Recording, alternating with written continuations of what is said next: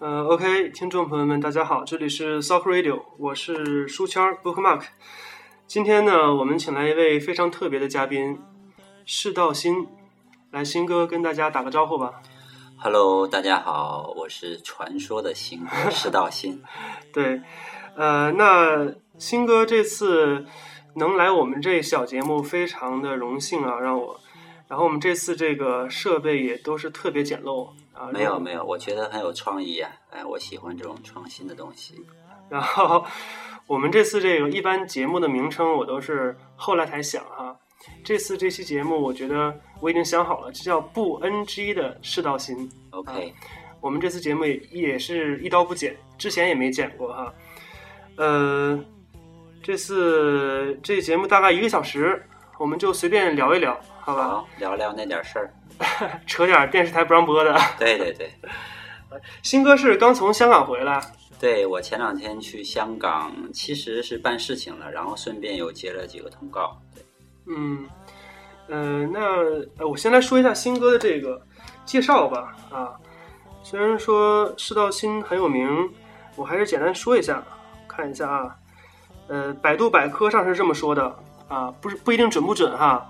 说新哥是中国江西省庐山青莲精社创办人，时尚禅的创始人，香港世道新有限公司董事局主席，香港世道新品牌创始人，中国知名医僧，是吗？说的准确吗？呃，对对对，因为这个百科呢，我一般也是推荐别人去看这个。呃，这个很多网友呢关注我比较时间久一点，然后基本之前的文本资料呢，基本都是他们从我自己平台去 copy 过去的，对，所以还是比较准确的，也就是代表了我这几年做的一些事情。是。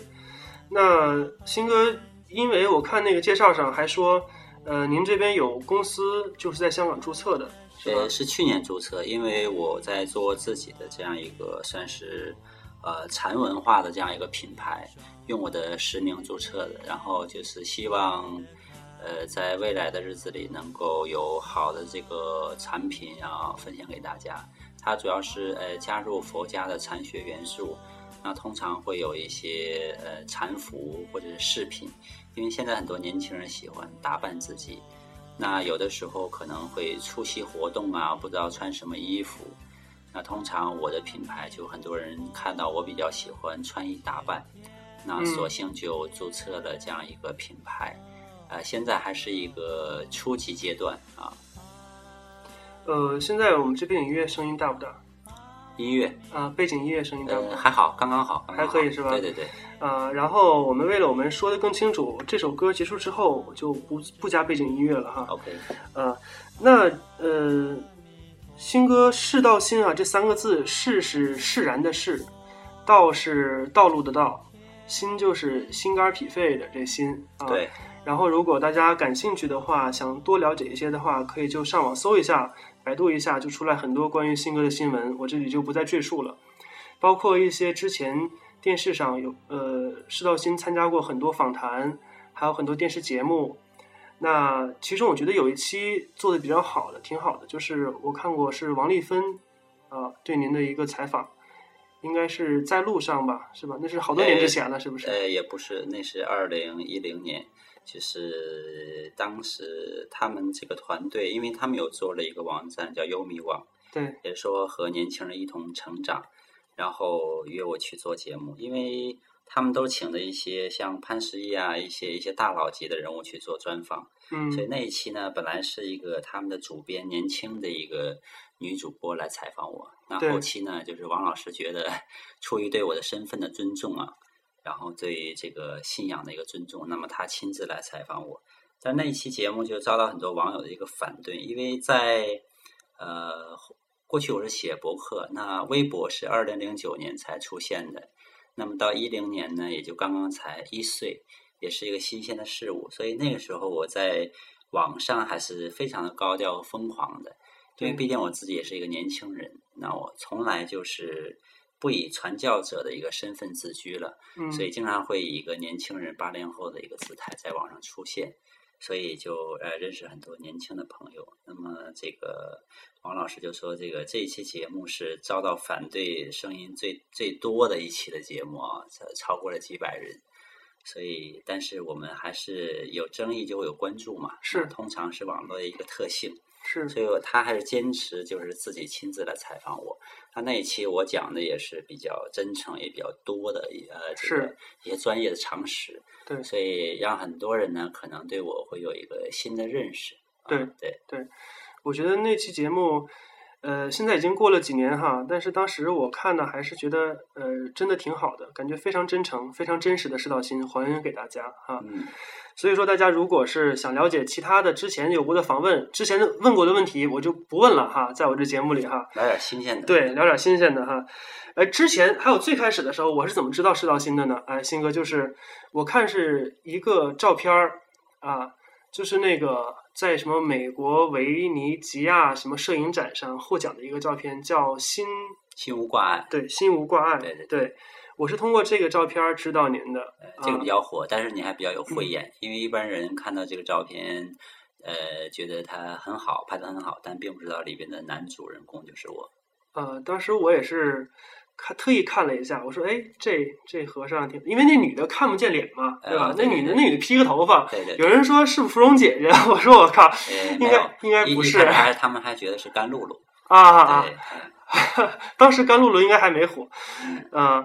然后我就看了一下，我说：哎，这个僧人啊，这个形象非常的不错啊。呃，后来我知道啊，原来是世道心。主要我觉得您的名字好。刚才咱俩还说我这名字呢，不是我名字好，是因为。”我我已经火了，所以大家叫的比较响亮，大家就说：“哎，你的名字很好听。”呃，我说是法号，那么也是艺名啊，这个也可以当做这个像艺人的名字一样，就是也可以是一个佛家的名字。对，对啊，我觉得你看“师道心”，哎，这三字多好。然后您这个呃又特别帅，真的是帅啊！就不说这个了。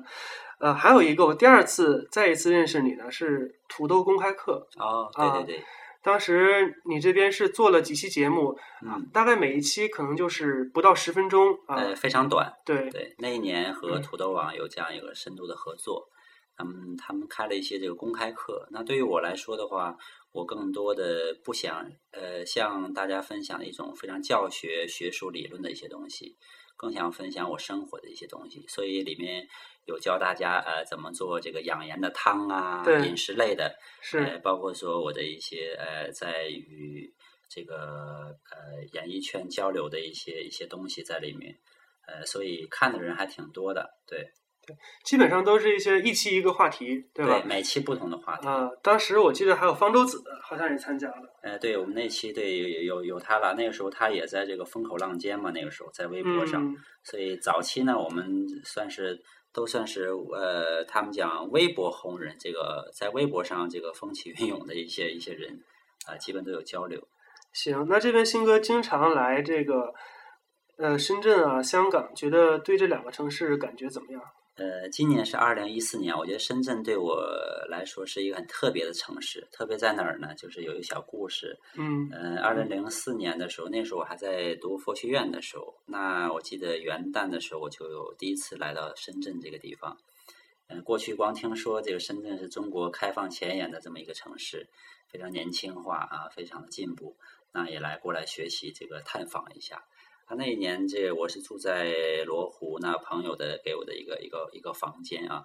他那时候就是快过年了嘛，那大家很多人都放假了，所以那我在房间洗澡，因为他那个洗澡的东西还是很很传统的一个，就是煤气的那种啊啊。所以那次我差一点不是煤气中毒了吧？对，你说对了，我 差点就煤气中毒，但是我自己没有意识到，因为我第一次经历这个事情，然后我这个心脏就跳特别快，我就这个躺在床上。那时候还在想特别省钱呢，然后再发短信给我另外的一个佛友发短信。那那个时候呢，他就住在蛇口，他离我很远。然后刚好也有认识另外的说一个男的佛友，他当时是深圳法制报的一个编辑。现在我找不到那个人了，我就特别想感谢他。嗯，他是内蒙古人，然后他刚好那天晚上开车有经过的时候，就路过我这个房子的楼下。然后他他上来就带我去就近的医院去吸这个氧气，这也是我人生当中第一次这个吸氧气，对这么痛苦的经历，感觉在生死边缘一样。所以从那一年开始，我就记住深圳这个地方了。从此之后，我每一年都会来深圳，除了认识不同的朋友之外呢，就是说来这边会学习一些新的东西啊，然后这个有的时候会过香港，会经过深圳。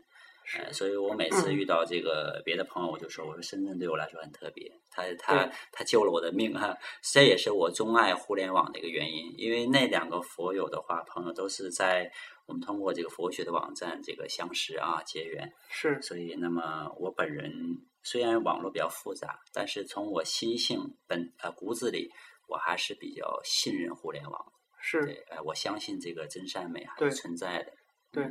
毕竟网络背后都是一个一个真实的人嘛。对对对。包括现在我们这也是网络电台，对吧？没有网络我们也联系不到新歌啊，没有就没起就没有这期节目，大家也就听不到。感谢网络，感谢缘分，感谢你，谢谢新哥啊。那我们就从头聊聊吧哈。好。呃，现在呃，新哥是庐山青莲净社的住持，也是创始人哈。对。那之前呃，最开始。是，呃，怎么出道的呢？啊，就是呃，不用说那么细哈，对，因为一般一般呃都知道嘛，你呃呃网上也能查到哈，您大概可能十六岁啊出家，就是最开始呃是在庐山的哪个寺？呃，对，庐山，庐山东林寺，东林寺是吧？对对。呃，后来又去了九华山，对，有读佛学院。啊，过两天还要去，对，明天就要去，是吧？九华山的佛学院是吧？对对对。然后之后去了南京大学，哎，那个是进修了，进修研究生，对。然后接着又回到庐山，没有，就去了北京，去了北京，对，就发行我的第一张呃佛乐唱片，啊，也因为这张唱片，包括我的照片而这个闻名于世。不谦虚的说，对对是是是，很多人都是通过您这个呃这张唱片这件事儿哈，还有就是您之前确实有一张照片嘛啊，确实是像谢霆锋啊啊，对那个很有名。我看在虾米网上，现在您头像还是那个呢，是吗？虾米音乐上也有我的歌。虾米也是，呃，大概是啊这么一个过程哈。呃，十六岁出家，然后庐山，后来到九华山，我说的还对哈。嗯，那。您这个出道这一路走过来，您觉得有没有谁是你的这个伯乐？嗯，我还是觉得，因为我们经常讲认识的朋友很多，但知心的很少。嗯，那其实伯乐其实也很多，千里马也很多。对，在中国这个社会，所以很多人呢，呃，有的人想高调，有的人想低调。我经常跟他们说，做事一定要高调，做人要低调。啊，如果你做事不高调的话，你的东西、你的才华，包括你这个人，很容易消失在茫茫的人海当中。所以当年我在北京的时候，我是呃比较高调的，也因为这样呢，媒体发现了我，哎，他们觉得我还是比较善良一个人，然后有自己的梦想去追求啊，帮我去报道。那我会觉得，如果不分人的话，我会觉得网络是我的伯乐。是啊，就刚才提到了，我们感谢互联网，对，它是一个免费的、非常浩瀚的，像大海一样这么一个平台，所以我在里面非常自由啊，去像小鱼儿一样在里边游泳啊，非常自由，可以寻找到自己想要的东西啊，想要的食物，想要的这个智慧、这个知识，包括说朋友，呃，包括说很多人说网络成就了世道新，包括说之前的博客和现在的微博，哇，一直到现在的微信啊，朋友圈。所以我很善用这个互联网的资源，包括说媒体。对，我也喜欢这个在这个平台上交朋友。所以我认为，有的时候跟年轻人分享的时候，当然我自己很年轻，有的时候我会觉得，在同年龄段，我经历了比一般年龄段的人经历了很长久的一段岁月。所以在我十九岁的时候，我总觉得自己已经很老了；当我三十岁的时候，我觉得自己很年轻了。是因为我打开了心扉来包容这个世界，发生很多新鲜的事物，可以去接纳它，可以去学习它。那所以我就告诉很多年轻人说：，呃，天外有天啦，人外有人啦。当这个你的伯乐没有出现的时候，你自己要发现自己的优点和长处，而善于去表达它，或者是表现它。就像明星一样，你善于表演自我，这个时候导演你的伯乐才会看到你的优点。如果每个人都呃感觉我要低调，然后说我我要内向，我要怎么怎么样，去封闭自我，其实伯乐就在你身边，那他也不会发现到你，你就像一个隐形人一样啊。所以中国的传统文化好不好呢？好，但是很多人就受了这个一些太深的，就像这个病毒感染一样的，会会封闭自我的这个内心。嗯是是，确实是。其实我也觉得是不存在真正的所谓的人才被埋没。嗯 如果是说你真的是被埋没了，没有表现出来，也要反思一下哈，是不是自己真的是太太把自己看得太低，或者是太低调了哈。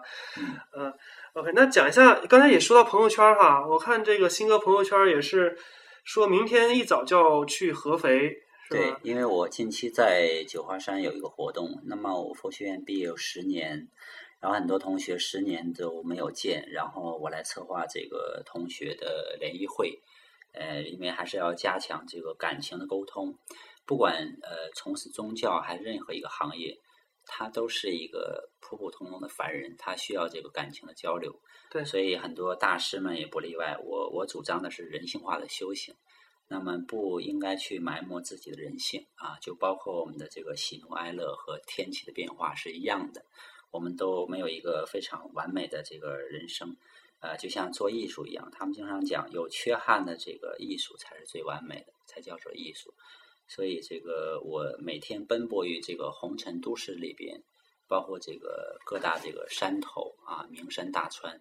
其实我想要的就是这种自由自在的生活状态，因为我觉得虽然辛苦，那我们经常讲这个忙碌啊、忙碌这个忙累，但是并快乐着。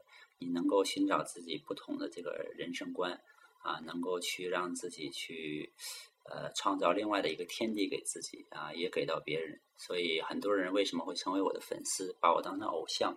对，这个偶像可能不光是脸蛋儿。就是更多的是我一个对生活的一个态度，还有说我从小到大自己去选择自己想要的生活方式啊，然后说跟别人是不同的，也可以说我是叛逆的，但是在这个叛逆当中呢，去寻找一些求同存异的东西，也不会说完全的格格不入，而是说去适应这个社会。是，那会经常的这么来回走、啊，日程排的非常满啊。那你觉得现在，哎，你现在还是自己一个人，是不是？没有什么经纪人，没有什么团队？有有团队，我经常跟他们说，我有助理啊，有团队啊，啊就是我的苹果嘛。我有我有好几代的苹果，我说我全部的家产就在苹果上面。是彻底的果粉是吧？呃，也不算，因为我还没到那种痴迷的状态。首先就是，反正对乔布斯的这种他的这种创新精神嘛，然后也知道他年轻的时候有修过禅学。所以，通常我关注的一些明星也好，一些伟人也好，都是跟佛就是有一些信仰瓜葛的一些人。是，哎，那你刚才也说会呃回到九华山，然后可能这些呃之前的同学们啊在一起聚一聚哈，嗯、我就挺挺纳闷的哈，因为觉得这个僧人啊、和尚啊、呃寺庙啊生活确实和我们还是有点有点远哈。嗯、就是你们现在是不是也肯定会，比如说微信建个群？是不是有？然后什么叫住持群、方丈群？嗯，成天在里面聊一聊。我们有学院的群，嗯，然后也有很多这个佛友群，包括一些社会的群。哎，现在群太多了，这个也聊不过来。偶尔就是看一看信息，然后有发发这个小广告，嗯，交流一下。嗯，这个佛门的生活其实也没那么枯燥，尤其在现代社会，每一个寺庙呢都有自己网络。有自己的这个交友的这个群体，啊、嗯，包括说现在有了这个苹果啊，包括这些三星电话这个高科技的发展，让传统的人士生活多了一点乐趣。过去呢，这个青灯黄卷的是吧？这个晨钟暮鼓的这生活的确是很枯燥的，而不是任何一个年轻人可以坚持的下来的。所以很多人呢佩服我的原因也在这里。我从小到大在这个。深山老林里生活，现在选择入世，来到这个红尘里边，诱惑非常多，嗯，但是我还是坚持自己的一个梦想。我既不很传统，也不很现代，啊，然后就是说走自己一个路吧，这样子。对，包括你说之前之前那种呃僧人的生活哈，每天早上早晚功课呀，嗯、晨钟暮鼓啊，每天就是读经啊，打扫院子。其实想想，它肯定是枯燥的，对吧？嗯、你再清心寡欲，再干嘛，它也是枯燥的。对啊、呃，但是有的人就觉得，哎，那这个啊，你觉得枯燥行，但你就不能说。如果你如果你说出来，我认为这种生活是枯燥的，那可能就觉得哎不对，你和传统不一样，是吧？对他认为你修行不够，他认为你要继续修行。所以这个传统人士呢，都是以苦为乐。但这种苦呢，呃，从佛祖到现在，我自己的感悟是，他并不是让你去呃自己去受罪呀，然后说有好衣服不穿呐，就是说故意刻意的让自己去受这个罪。啊，这个以苦为乐是苦其心志，饿其体肤，它是这个感觉。对啊，而且是修行你的心性，让你不会那么去，比如说憎恨别人啊，让你变成有一个平常心、有慈悲心的这么一个更善良的一个人。所以这是佛祖的教法，他并不是说让你远离这个尘嚣世界。啊，佛教因为它是外来文化，对它受本土的儒教思想和道教思想的影响，所以人们都知道说，哎，觉得是不是应该这个清心寡欲啊，然后避世啊，啊，这个这个不食人间烟火呀？我说那就成神仙了，就像我们小时候看《西游记》啊，都成神了，就立地成佛了。我说不是我成佛了，而是我饿死了。我经常跟他们讲，我说四大皆空，四大皆空，但是肚子不能空啊，我们要吃饭呐，穿衣吃饭呐。寺庙就像一个集团一样，他要去经营啊，不经营他怎么生存呢？并不是所有人都懂得这个信仰去捐献香火钱的。所以说，在这个时代呢，传统的这个所谓行业吧，这个圈子也是岌岌可危的。如果你懂经营，就像少林寺一样，你可以风光这个八面啊，名扬四海；不懂经营，可能你的锅都揭不开了。那又怎么说呢？所以任何事情都不是说我们道听途说，或者是通过网络媒体它无限的放大，你就觉得这个事情它就是不对的。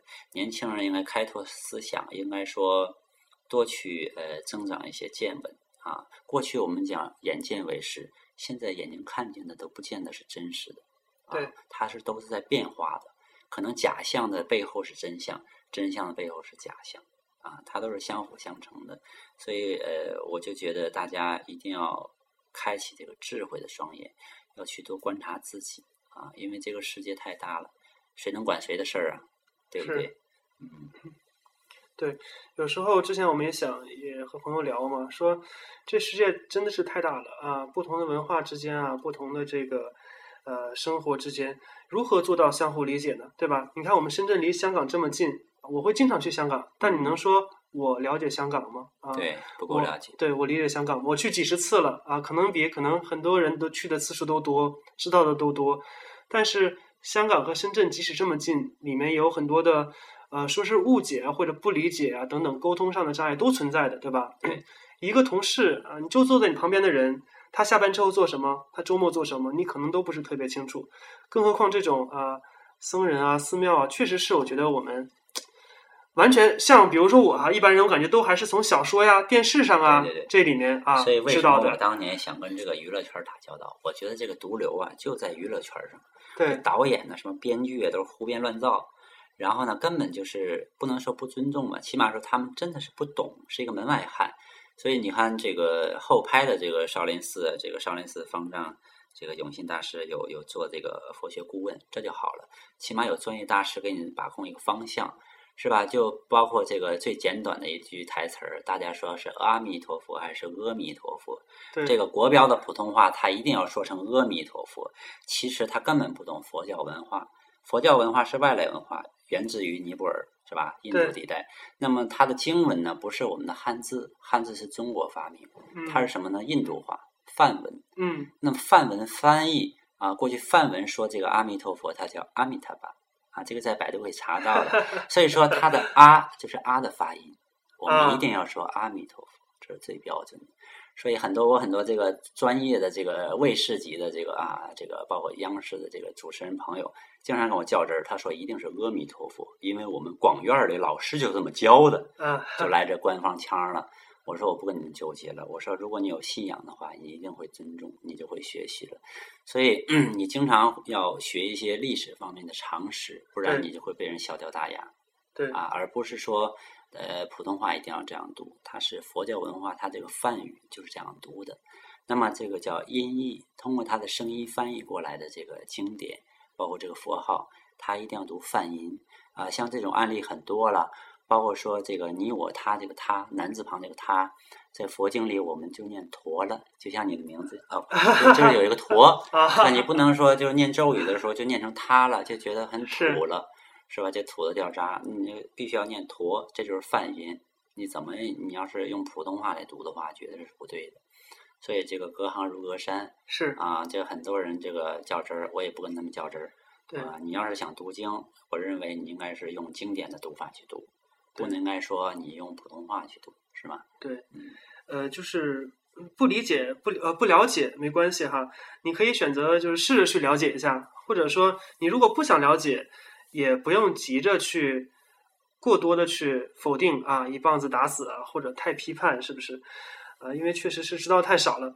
那那个刚才也说到这个呃出世啊、入世啊，我就特别想比较一个，嗯不知道这个恰不恰当哈？你觉得这个中国的僧人和这个外国这牧师啊，我觉得牧师就挺入世的呀，就觉得就就在我们身边都很近啊。牧师每天的生活，他比如说呃接女儿啊，干嘛这些，我啊感觉他就是一个很很亲切的一个人哈。但是感觉在中国来讲，僧人离我们都感觉很远。还是那句话，受了传统文化的教育太多，嗯所以为什么他们说我是革新派的啊？就是说你这个学习啊，人进步啊，你我送给大家一句话，听众朋友们，就是说，呃，叫随缘不变，不变随缘。这个不变的永远是我们这个真诚善良的心，但是可以变的永远是这个形式化的东西。对啊，如果外表表象形式化的东西你不去千变万化，那么你永远无法去传承、发扬乃至于传播。啊，所以这个很多人呢就觉得啊，传统好，我们一定要这个固步自封啊，一定要这个原地踏步，这个这个照本宣科，就就觉得这个东西是是一种继承。我们认为啊，年轻人都不懂，都没文化，太可怕。所以这个他就和这个与时俱进，包括一些年轻人说，为什么中国这么多年轻人呃就不行？有时候看网上一个照片儿，就说这个。你看，美国的中学生是什么穿衣打扮？对，中国的中学生是怎么穿衣打扮？包括韩国、日本的等等，就列了一组照片出来。一看，中国的中学生就真的像我们那个八八零后的那个时代穿那校服一样，都觉得很运动服对，啊，很全一样的啊。就能不能除了运动服来点时尚点的？你看香港那个那个中学生穿的那小裙子，对，小裙子，对吧？小皮鞋儿啊，是吧？多小丝袜，对呀，小丝袜一穿，我觉得能不能搞点这个时尚点的东西啊？对吧？中国毕竟是个大国，所以就是等等这些细节上的东西啊，都都在于这个不断的完善和进步。所以对你像我们这个呃从事宗教的这些所谓的修行者，牧师也好，法师也好，他们的都在进步。所以我老是研究这个基督教、天主教他们的传播模式，它就人性化、社区化。是不见得说一定要在我教堂里做礼拜，是吗？我在你家里，咱们礼拜六、礼拜天儿做个小聚会，唱唱歌、吃吃饭，不挺好吗？所以佛家呢，就是有的时候还是呃相对比较传统，这么说啊、他们认为这个在道场里面做法事比较灵啊、然后这个尤其现在是呃老中青先这个三代啊，正在这个新旧更替的时代，那么老人家呢也比较喜欢这个传统的模式。是，啊，年轻人呢就觉得时间很紧张，也没有功夫啊去这个寺庙里拜一拜，又觉得什么都不懂，又怕冲撞什么神灵、神佛之类的，所以这个讲究啊想法都比较多。我觉得这个形式吧，它也重要，它有时候会给一种这个仪式感，对吧？嗯会感觉更庄严啊，更正式。嗯但是有时候也不能一直恪守这几千年的这个形式，因为本身它形式啊、也是嗯在一直在变的嘛，对吧？就像我看你之前也说，那最开始释迦摩尼是在菩提树下，是不是给大家讲经布法？嗯现在你在在一个树下你坐着，谁谁去听啊？对吧嗯？没有就没有人听你了对，啊！包括像这个寺庙寺院也是，是从什么时间？是从汉朝嗯，才开始有的，是不是？过去都没有庙，哪儿庙啊？这佛祖就在树底下睡觉，多自在呀、铺个床单儿就睡觉了，这菩提树下，是不是？哎，所以这个中到了中国呢，那么中国的祖师大德就方便于管理，所以从哎不好意思，从这个散居的生活呢，就到了这个群居的生活。那么人的思想呢，也变得禁锢。你想，天天关在门里，庙里不出来，是吧？虽然现在网络发达，很多人不会上网呢，他根本不知道世界发生了什么事儿。对对吗？也不知道什么这个台风来了，是吧？他只知道下雨了，是吧？下雨收衣服了，所以这个很多人呢还仅限于那个时代那个想法，好不好呢？好，就像我们传统一句话。如人饮水，冷暖自知。哎，你自己吃饭，你自己饱，没人可以代替你，是吧？你这个，你这个天要下雨，娘要嫁人，没人把你怎么办？对啊，所以也甭抬杠。你那个修行也好，我这个修行你也甭管，都是自己有自己修行的一个法门。嗯，对。实际上，一直形式也都在变嘛，对吧？就像原来的是没有寺庙，后来建了寺庙。对，比如说可能是中国的帝王他支持啊，或者怎么样。对对对对。可能在那个特定的历史时期，确实对它的传播也起了一些正面的作用啊。比如说大家都知道啊，这个佛就是在寺庙里的，我要去尊敬啊，或者是佛就代表帝王等等这些哈。那这个现在我觉得时代像你说的时代也变了嘛，对吧？也有很多新的方式，我们多尝试一下。我也觉得是。嗯，像你说的也对，就是说，一个是，呃，我觉得这个初心很重要，对吧？你的心子本来怎么想的？还有就是你真正想达到这个目的，啊，之前我看你那个也是在一个节目里说的，说这个呃大乘佛教嘛，发的是菩萨心，对吧？就是它目的就是要让更多的人了解到这个佛法啊，普度众生的感觉。所以我认为佛教的伟大在于。呃，为什么说这个菩萨人们心中印象比较深？他比雷锋还伟大，是吧？他是这个真是毫不利己、专门为人的这么一个角色啊！都知道观音菩萨就是像妈妈的角色，所以认为作为一个传教者也好，修行者也好，我认为不应该说顾全自己的面子，很多的东西。现代人就是因为太要面子，应该把很多好的东西都传播出去，传播真善美这个正能量的东西，是这样子的。但是传播需要什么？需要一个载体，就像现在媒体、网络一样。那么还需要一个这个主人公，那么就是我们人人类人本身。所以很多人说：“哎，释道心，你光把自个儿这个包装出名了，你也不传播佛法，你错了。这个人他就是表法的，这是在传统的说法当中，你看到这个人他无比的欢喜，是吗？他就升起一种信念。佛祖当年就是这样，哇，太帅了！拖着钵化缘路过这个村落。”多少民众这个这个这个这个五体投地去拜他啊！当年就是叫庄严，在现在就是太帅了，太酷了。所以他很多弟子呢，都是因为因为他的表象、长相跟着他出家做和尚啊。我也是一样啊，人家看你很帅啊，你说想跟你出家，不管他目的目的这个怎么样啊，就是他有这个心念，哎，这就是好的这个表法，就是说你也在传法。所以很多人们，中国人呢就想，你要开课，呃，你要讲经布道，认为还是传统那一套，你就是在弘扬佛法。哎，我认为这个还是形式主义。虽然形式很重要，还有有时候我有的时候碍于面子也做做形式上的活动，但做完之后呢，我觉得大家都在睡觉，或者是这个根本就没有去受益啊，传道授业解惑，他根本就没听懂，是吧？所以我认为还不如喝茶聊天儿啊。我认为很多创意，这个喝茶聊天还能。放松的这个姿态，一旦说你正十八百的往那儿一坐，讲经说法，没几个听得懂的。我做过很多民意调查，包括说一些知名大师啊，甭管你是在庙里讲还是在体育馆里讲，好多一多半都是听个热闹。是啊，中国人就爱凑热闹，赶庙会一样的。所以我认为这个，呃，与其这样的话，还不如这个做的精华。所以我只带一些精华的学生、年轻人，他们比较符合我这个心气儿的。啊，起码说不会没事抬杠吧？啊，就是大家这个这个呃性格呀各方面都比较和啊，和了之后呢，你才这个生财呀，还能才能生这个这个智慧。所以我经常这个跟他们讲，我说这个年轻人要要去平和自己，就是说你你要去这个多去交流沟通啊。是，那你觉得这个现在很多这个寺庙啊，僧人啊？他们就很，反正寺庙建的很商业化啊。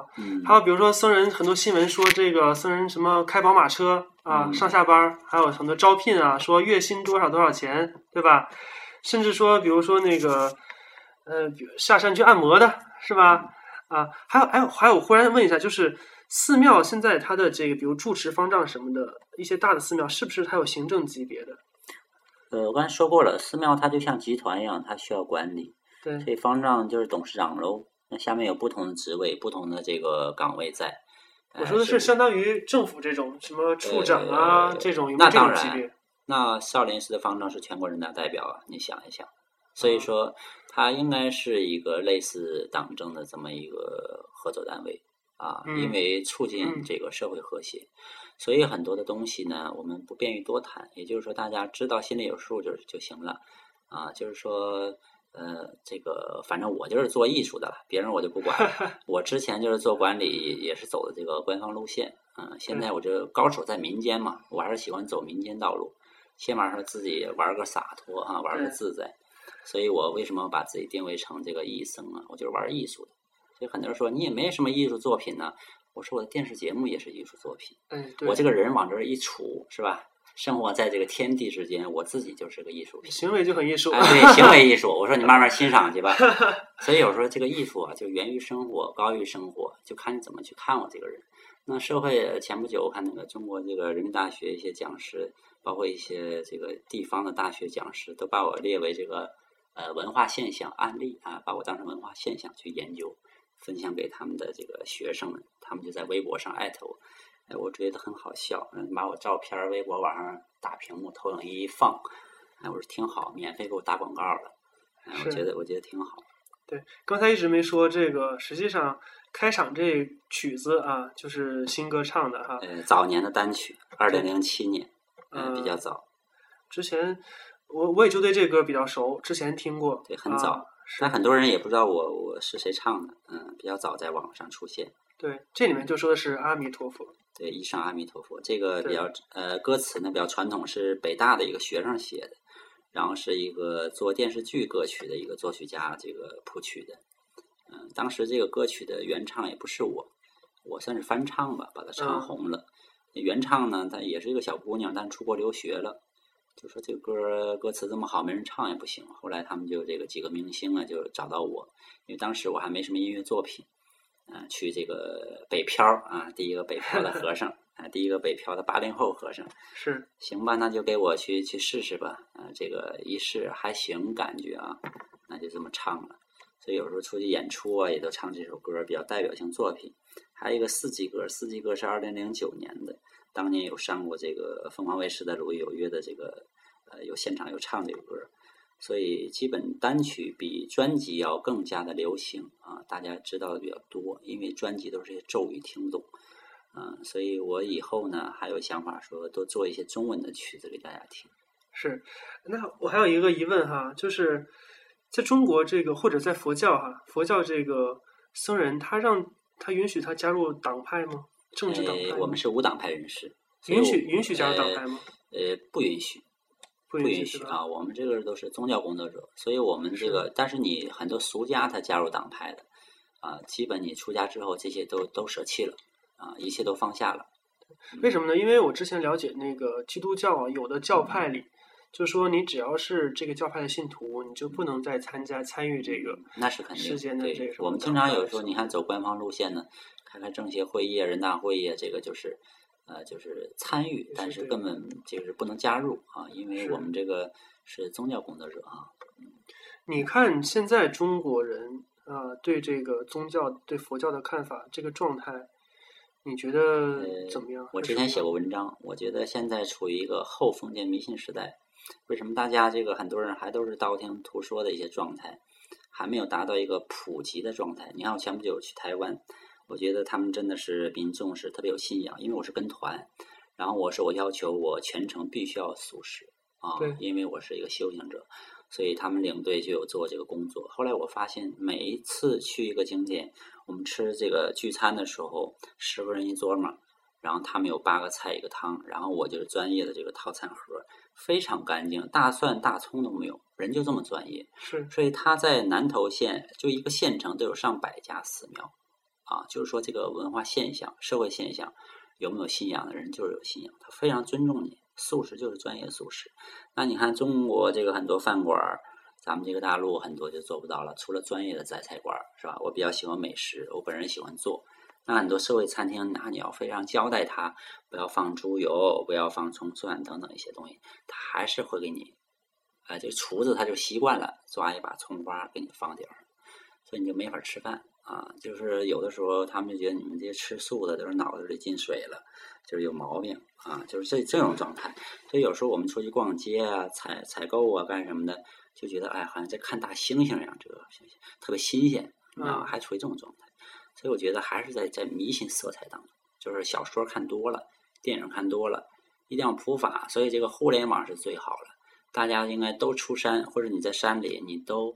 呃，做一些这方面的节目，包括说一些呃翻译过的你的一些感悟啊，包括说把哪怕是鸡汤吧，心灵鸡汤嘛，也多炖点儿，给大伙儿就是普及一下这些常识性的东西。大家现在缺少常识，就像建楼房一样的，地基不够牢，是吧？很多人说我看经，我看这个看那个看的太杂，但是都是学术性的，你一些常识不够了解，就像咱们刚才也谈的一些。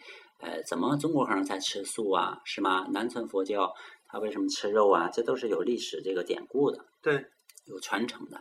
所以你不了解历史，你光是这么抬杠说你可以吃，他不可以吃，啊，这种攀比的去聊这个话题，就越扯越越俗了，知道吧？就不够的这个高端了，高端大气上档次了。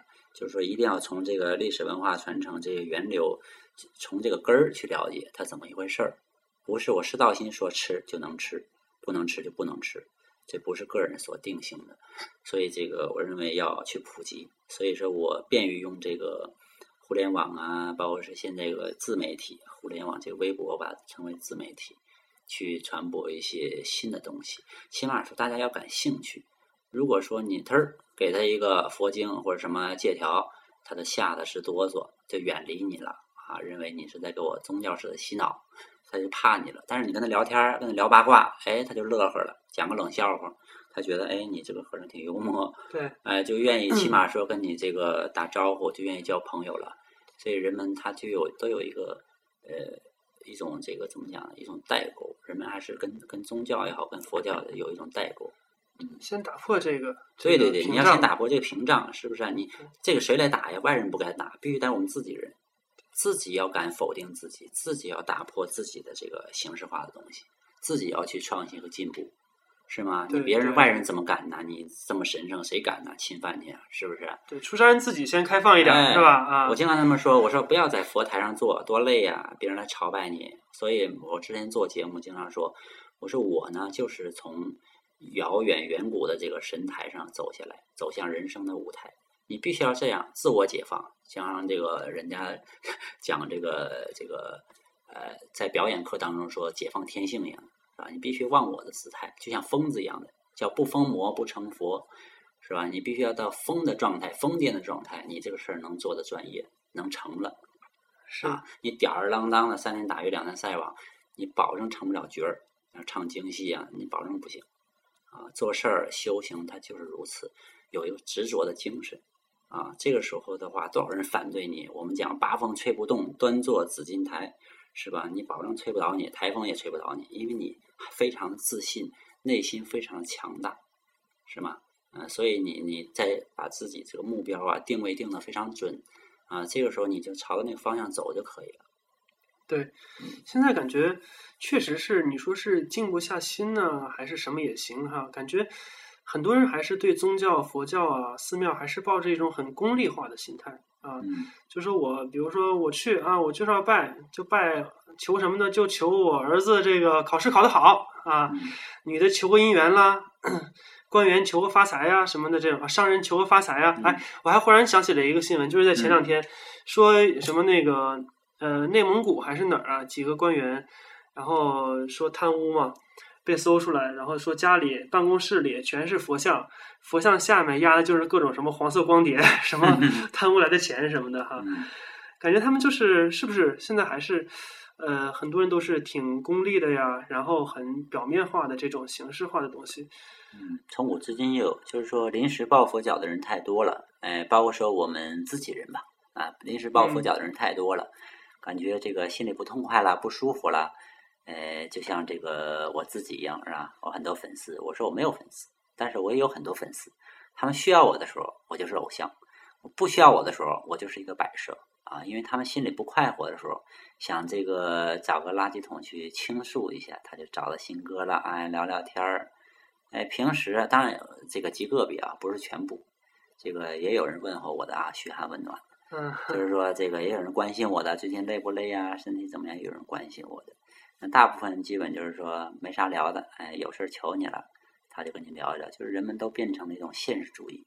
现实主义，我认为正能量的一方面是让人积极的去推动你的人生，去创造财富，这是好的。但是过于现实，现在就少了人情味儿。所以很多人为什么香港出了一些事件之后啊？呃，大家都懂得了啊，在网上看到的一些事件，是人们就少一些去香港旅游了，反而去台湾了，因为台湾人真的是非常有人情味儿，这是我感同身受的。所以以前光是听，你到了人那个地方，你就被人家的礼节礼貌文化所折服，你都不好意思说什么脏话去评论人家。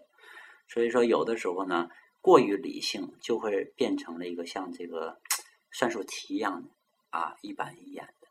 那么，如果说大家说，呃，圆融一点，理性和感性都交融一下，啊，我觉得就会少很多的烦恼。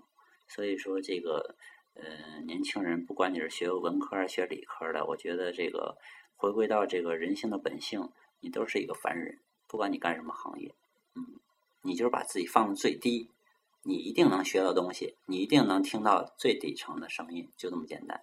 如果把你自己抬太高，啊，你是教授，你是大师，到最后你什么你也不知道，对吧？哎，那你，呃，你对这个无神论这件事怎么看？佛教就是无神论，所以过去人们为什么我说他们迷信呢？他们就是神佛神佛，错，神是神，佛是佛，抬头三尺有神明，那是神，佛是觉悟，他并不是说哎，看见那佛像，这是佛，观音菩萨、阿弥陀佛啊，阿弥陀佛，是吧？地藏菩萨。那是看到的一个形象，啊，一个泥胎塑成的一个金身，一个佛像，是给大家一个信念。佛是让自己去觉悟，去开启人生一个智慧，啊，去解决一些事情。智慧啊，它不是，它本身就是无神论的。所以佛教是很科学的。为什么这些年佛教的发展也是突飞猛进的？除了这个呃领导们的关怀和支持，再就是民间的信仰这个越来越多，它是非常科学化的。包括说一些大学生去出家啊，经常看到清华北大的，是吧？国外留学回来的海归都去出家做和尚，为什么？就因为他是非常科学的，非常呃，有的人认为他是非常哲学的，高于哲学的，所以这个要靠自己的去领悟啊。具体这个它好在什么地方，真的要自己去修行过了才知道。哎，那你对其他宗教怎么看？基督教啊，伊斯兰教啊，这些都很好啊。我们讲世界大同啊，哎，所以我我经常很少去怎么去评价别的宗教。我认为宗教都是好的，好的一点就是说都引导大众去向善。哎，但是萝卜青菜各有所爱。那么你可以信基督教、天主教，我也可以信佛教和道教，都可以。但是我们都可以交朋友，像我也有一些道教朋友，包括说其他宗教的朋友啊。我不会因为说不同的信仰。哎，不能够走在一起交朋友聊天儿都没问题。嗯，还是那句话，我觉得都是凡人，都要穿衣吃饭，是吧？只不过你没有必要拿你的教条来来教育我，来给我洗脑。我也不拿我的这个佛法去给你洗脑，就这么简单。这样呢，就不会有一些摩擦。如果说两个人在一起，不同的信仰，没事儿老是谈论这些宗教话题，你说你的好，他说他的好。就完了，不欢而散了。这个真是买卖不成，这仁义也没在，朋友也没交成。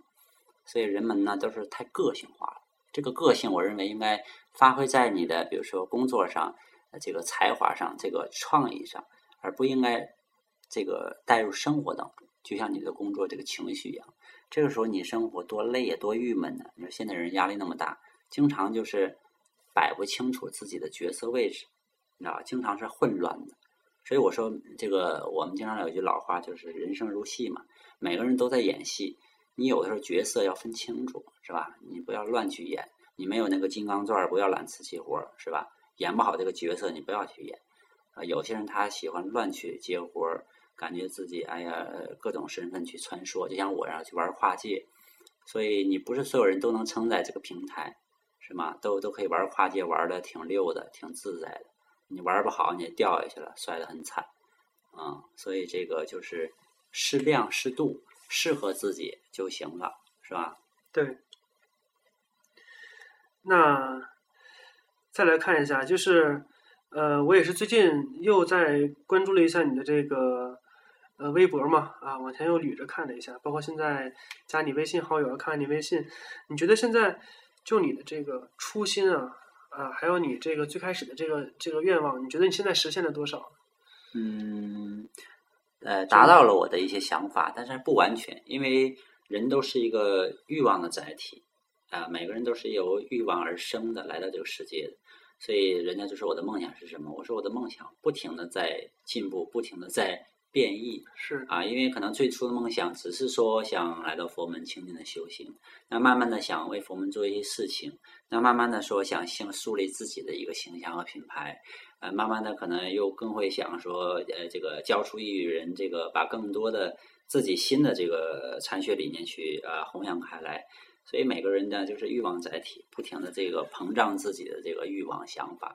但是我最初的一个心态还是没变，就是说我一定是走自己的一个个性化的道路，绝对不会被别人去同化啊！不管我现在是这个身份，还是以后是不是这个身份，我都保持我的风格。大家一定会记住，是道心就是是道心。啊，所以说他无论是偶像也好，是法师也好，是异僧也好，是红人也好，是黑人也好，都没所谓。就是说，大家一定会记住，在这个时代出现了这么一个年轻人，大家会记住。所以说，有的时候我经常感慨说，我是不是要退出江湖？但是很很多人说，其实江湖并没有忘记你啊。就是说，呃，大家都记住了，不管是大家认不认为是一种成就吧，起码说我会做出了一些努力。我只有这个。呃，就这点能耐了。你让我做的太大，我一个人之力其实也很累啊，这个心力非常的辛苦。所以说，只能说根据自己的缘分吧，随缘做事情。那缘分到了哪一个阶段，我就做哪一件事情，不会强迫自己。我这人最大优点就是说我不会强迫自己，因为我觉得很累。呃，强迫自己的话，我早就不是现在的我了，我肯定不定进到哪个医院去了。呃，证明我现在身心还特别健康。哎，就是说自我去调节。是有没有跟你说过说说 这个释道新师傅啊？我关注你这个微博，就是让你听你讲讲法的。你能不能多发点这个什么佛教相关的这个什么？有啊，有人留言呐，对呀。我经常跟他说，我说我说很多大师都有写啊心灵鸡汤啊，天天煲汤你不去喝，你到我这儿留什么言呢？所以我还是坚持自我，我就分享我的旅行日记，我什么就所谓的吃喝拉撒睡吧。我认为这样的话，起码没有什么门派之争。对啊，你说不出来什么一个不字，对吗？这是我的生活日记。既然你想关注的话，你肯定要看不一样的。如果你都想看所有大师写的一些鸡汤、一些佛学常识，你可以看书啊，通过互联网下载啊，包括说关注一些其他大师的一些微博，都有写的非常优秀，很好。所以说我就是这么不同啊，所以他们留言我也不会按他们的路子，但是说他们有一些个别的问题，我比较关注的话，我会统一的去做一个回复。嗯，对，我觉得。是，就是无论如何啊，我觉得在很多不同的领域啊，或者是很细分的领域，我觉得哪怕是很小的一件事上，能够做到极致，能够做到不同，都是很很难得的。所以我每个网友都有回复的。然后现在微博因为这个访问量太大，不像之前博客那样非常很好管理，所以基本就是看一看，有个别打打招呼，然后这个回复一下。对，有的人就是搞笑的，有的人这个都是，哎，每个人目的都不一样啊。有的人就是来上我这看笑话的，所以什么人都有，我都已经习以为常了，家常便饭。所以有的时候现在上微博比较少，上微信比较多。啊，哎，因为这个微信都是朋友圈嘛。对。再加上它的互动性可能会更强啊，因为微博慢慢变得像一个媒体平台一样比较官方。是。所以有时候有一些什么活动啊，发布一下。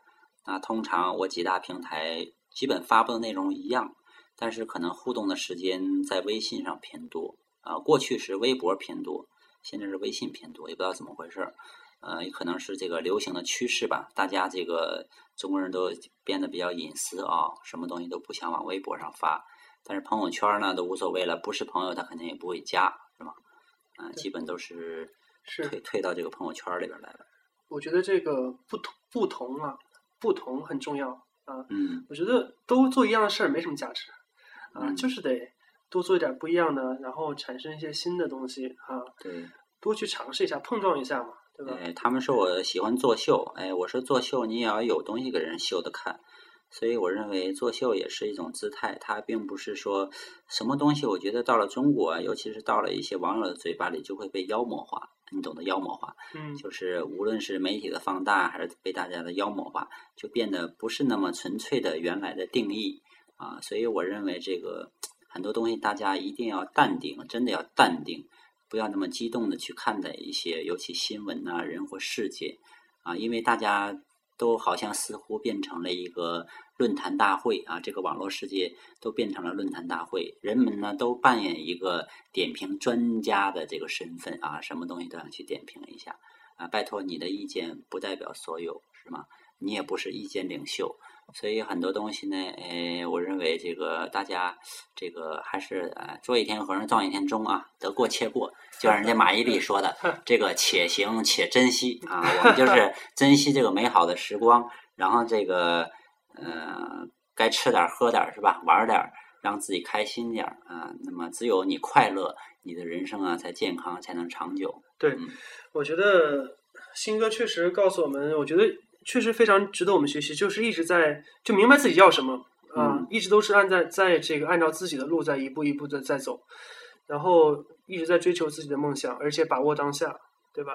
但是我觉得，但是你也有个前提，就是你专业技能已经专业知识已经非常到位了，对吧？就是说你，我觉得我们也是啊，就不能不能光追求这个可能外在的表面的东西，先哎看看自己到底有没有本事。对对对，我觉得你这边哈，就是可能平常说的比较少啊哎，不不能说，但是无论是从你之前的经历，比如说你很年轻的时候，就可能嗯做到了所谓寺院的中层的这个这个啊这个位置哈，嗯，肯定是说明你是有这个慧根，有这个悟性，对佛法是有自己非常专业的独到的理解的，对吧？起码学习好是吧？哎，对，起码我是三好学生。对吧？嗯，你先三好学生啊，然后你再去玩滑板去是吧？玩轮滑去，上网去，没人管你，嗯，对吧？你别还是要把这个，我觉得还是有基础在这儿的，对对吧？所以一般人想模仿我，我不怕。很多人采访我说：“你不会担心有第二个世道心吗？会这个步你的后尘吗？超越你吗？”我说我不怕超越，但是想超越我也比较难，因为每个人的经历也不同，而且这个不是说长得帅，或者或者是这个九零后啊，或者怎么样，你就可以超越我的这个经历，它需要十多年的这个力量沉淀，也可能说百年之后啊，你比我更优秀。那我已经这个到了西方极乐世界了，我也没必要 去评论这件事儿了。但就目前来讲的话，大家缺少了一种魄力，还有这种创新的精神。所以你少了这么两样，你就就像没有胳膊没有腿儿一样，你就难以去走路。所以人们呢，就是老想超越我，老想模仿我。有一些年轻的师傅们，我说你们可以吗？你们不怕师傅们教育你吗？对吧？你不怕呃自己到了社会没饭吃吗？你不怕年轻人对你有另类的眼光吗？你不怕怎么怎么样等等一些东西。所以就这一个怕字儿，他们就不干了啊，还是喜欢干嘛呢？中国人讲有个铁饭碗是吧？在庙里没事儿，这个念个经、上个课、三顿饭是吧？有饭吃，什么什么心也不操，这样最好啊。了此残生啊，就像看电视剧一样的啊，没事儿了当个扫这个什么扫地僧是吧？到最后搞不好 还是神僧，哎，搞不好还是一个武林高手，这都说不准。嗯就是说你能耐得住寂寞啊。感人方明讲话了，你想走我这个路，行，你得经得起多少诽谤啊？你你是吧？你才受得起多少赞美，是不是？你真的得付出，是吧？没有付出哪有回报啊？对吧？你都看施道信他光鲜啊，这么多节目又有名气，前呼后拥的，是不是？又有粉丝，你要付出多少年的精力啊？行，然后那我们这个时间也差不多了啊，OK，那就大概先这样，好吧？好然后最后还剩这么一分钟，我们再来首歌吧。啊，，OK，插播我的音乐吧。来一个，来一个大谢霆锋的歌，行行行 都是我们新歌小谢霆锋嘛。不过没时间了，好吧？，OK，我们就在这歌声中结束啊。然后最后跟大家来这个再来说一句吧，啊，最后再说一句话，最后一句只剩一句最，后一句。啊，啊、分享我的座右铭吧，给大家。虽然这个也砍了这么长时间了，这句话就是“积德虽无人见，存心自有天知”。希望我们每个人呢都保持一个平常心和善心。非常高兴大家能听我的节目，谢谢。OK，那我们在谢霆锋的《因为爱所以爱》里结束我们这一期的 Soft Radio。还有非常不好意思，今天我这个声音非常不好，因为我这感冒了，感冒了，戴着口罩，带病上阵，值得表扬。这个非常感谢新哥的时间啊、那就这样，好，好拜拜，好，拜拜，拜拜，可以吗？不，中间有这个东西，呲啦呲啦响。好，结束。刚才我动这个东西了。